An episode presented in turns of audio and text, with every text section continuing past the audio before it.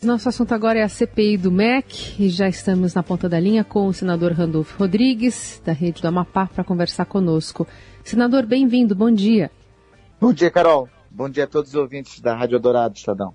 Senador, sexto o senhor tinha lá as 27 assinaturas para pedir abertura de uma comissão, né, para investigar é, todas essas questões envolvendo financiamento, especialmente do FNDE, mas não só, mas dentro do MEC ainda que o presidente do Senado resistisse a essa ideia. Mas aí três senadores desistiram de manter o nome do documento. O que, que de fato aconteceu nos últimos dias? Ocorreu, Carol, que o governo montou uma força-tarefa, fez um esforço gigantesco, coordenado pelo senador Ciro Nogueira, abordou os senadores e com isso conseguiu a retirada. Mas, enfim, o jogo continua sendo jogado. Nós ainda temos esperança em recuperar essas assinaturas. Aliás, é, eu gostaria de, de, do esforço que o governo está tendo para impedir uma investigação com corrupção que ele tivesse tido no enfrentamento à pandemia, é, para corrigir os rumos da política econômica, enfrentar a inflação, o desemprego, talvez o Brasil tivesse uma situação bem melhor. É, se esse mesmo esforço para impedir investigação de corrupção tivesse para essas outras áreas. Senador, um bom dia ao senhor. Nesse jogo jogado, é, nesse jogo jogado aí, o que, que o senhor espera conseguir essa semana aí para recuperar essas três assinaturas, é, não essas três especificamente, mas mais três, e até ter uma margem para não ficar ali tão no limite? Bom, nós, ainda ontem eu conversei com o senador Marcelo Castro, então tenho a garantia da assinatura dele, com isso aumentamos para 25 e vamos buscar é, de todas as formas. Temos outros senadores que estamos monitorando é, e vamos buscar de todas as formas é, recuperar. Não sei se por ter a margem que imaginávamos antes ser possível conseguir, mas temos a pretensão de é, chegar pelo menos a 28, a 29, com o que nós temos monitorado de senadores que estão avaliando o requerimento. Tem uma falhada só na ligação. O senhor disse que é, talvez não tenha a margem que os senhores gostariam, mas 28, 29 está no cronograma, ou está na expectativa. Exatamente. Talvez, exatamente. Talvez a gente não a gente gostaria de ter tido uma margem de 30, 32, uhum. Mas é, acreditamos que vamos conseguir o mínimo necessário para pedir a instalação da CPI. E, a gente está vendo o fio não parar de crescer, né? No fim de semana o Estadão mostrou que, apesar dessa falta de recursos para terminar mais de 3 mil escolas que já estão em construção há um tempão, o MEC está autorizando a construção de outras 2 mil escolas sem ter dinheiro em caixa, porque também é uma cena importante ajuda em palanque de campanha. Fatos novos como esse é, acabam, de alguma forma, contribuindo para reforçar né, essa pressão até da opinião pública para assinatura, enfim, para a coleta dessas assinaturas para abertura da CPI?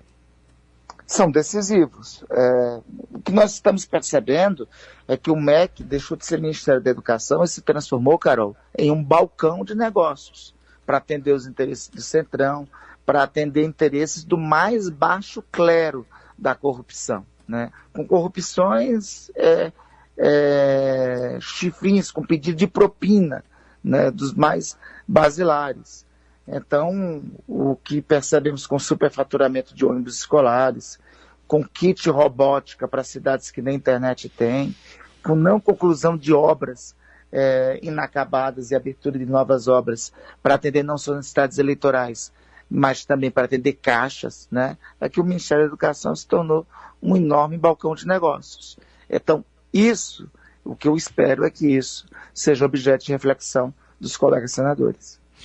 É, senador Randolph, em relação, a, vamos partindo do pressuposto que o senhor obtém aí as assinaturas necessárias, né, o senhor como autor do requerimento, o senhor vê algum novo risco de judicialização, como ocorreu com a CPI da Covid, que só saiu por determinação do Supremo? Não temo isso. Eu já conversei com o presidente do Senado, o presidente Rodrigo Pacheco. O presidente tem muito claro que o papel dele é o papel de, ver, de checar se os pré-requisitos constitucionais estão sendo cumpridos, quais sejam é, número certo de assinaturas, tempo certo de funcionamento e fato determinado. Nós temos clareza que cumprimos isso. Então, é, CPI é direito de minoria consagrado na Constituição. E eu estou consciente que o presidente analisará os, os pré-requisitos, tendo, fará a instalação da CPI. E o argumento usado é, por alguns senadores até que deixaram de, de tá nessa lista aí, e, e, mesmo de oposição, de que essa CPI ela vai correr o risco de virar um palanque eleitoral. Queria que o senhor colocasse isso na sua análise e também, é, se por acaso não virar a CPI, qual um, um, plano alternativo aí, já que a comissão não tem o, a prerrogativa né, de fazer convocações, enfim, tem poderes é, um pouco menores, mas o que, que pode se fazer se não conseguir as assinaturas no final das contas? Bom, é, vamos continuar tocando é, o tema no âmbito da Comissão de Educação, como você muito bem disse, sabe, Carol, é, com as limitações de Comissão de Educação. A Comissão Permanente do Senado não pode, não tem poder de convocação, não tem poder de quebra de sigilo, não tem poder de quebra de sigilo fiscal, de sigilo bancário, não tem poder é, de, de medidas investigativas como busca e apreensão, não tem esse poder. Esta força que tem a CPI dá, é, já per si é a razão para a necessidade dela. Né? CPI é a última rácio. É quando as outras instituições de investigação deveriam cumprir o papel de, de funcionar e não fizeram. Se alguém me provar que a CGU está cumprindo seu papel, que a Polícia Federal está investigando, que já teve busca e apreensão para recuperar é, objetos de produtos de roubo do âmbito do Ministério da Educação, eu me dou por convencido de me render a esses argumentos e apoiar outra, é, essa outra investigação. O que ocorre é que nada disso está acontecendo e, por isso, a inevitabilidade de uma comissão parlamentar de inquérito. É, senador, o senhor participou ativamente, foi vice-presidente lá da CPI da Covid. Agora, essa CPI do MEC, é, a gente observa um protagonismo de alguém que é senador, é licenciado, mas é senador, que é o ministro Ciro Nogueira. O fato dele ser senador, o senhor diria que está implicando em algumas resistências à CPI também? Não, não vejo. É, na verdade, o ministro está atuando com os mecanismos de força que ele tem, né? Com o orçamento secreto, com o RP9, é, mobilizando todas as estruturas é, do, do governo Bolsonaro está utilizando os mecanismos que tem para impedir que a investigação se concretize. E nesse sentido, o senhor não entende que é, esteja ameaçada né, a permanência do, do ministro Ciro Nogueira na Casa Civil, ainda que indiretamente atingindo outros é, flancos do governo, influenciando, por exemplo, destinação de verba? É, não tem, se nós estivéssemos no parlamentarismo, aí talvez o gabinete do primeiro-ministro tivesse caído. Eu não vejo possibilidade do primeiro-ministro desse governo, que é o ministro Ciro Nogueira, é, cair do posto que está. Ao contrário, porque o governo é a parte dele. Ele é o sustentáculo do governo.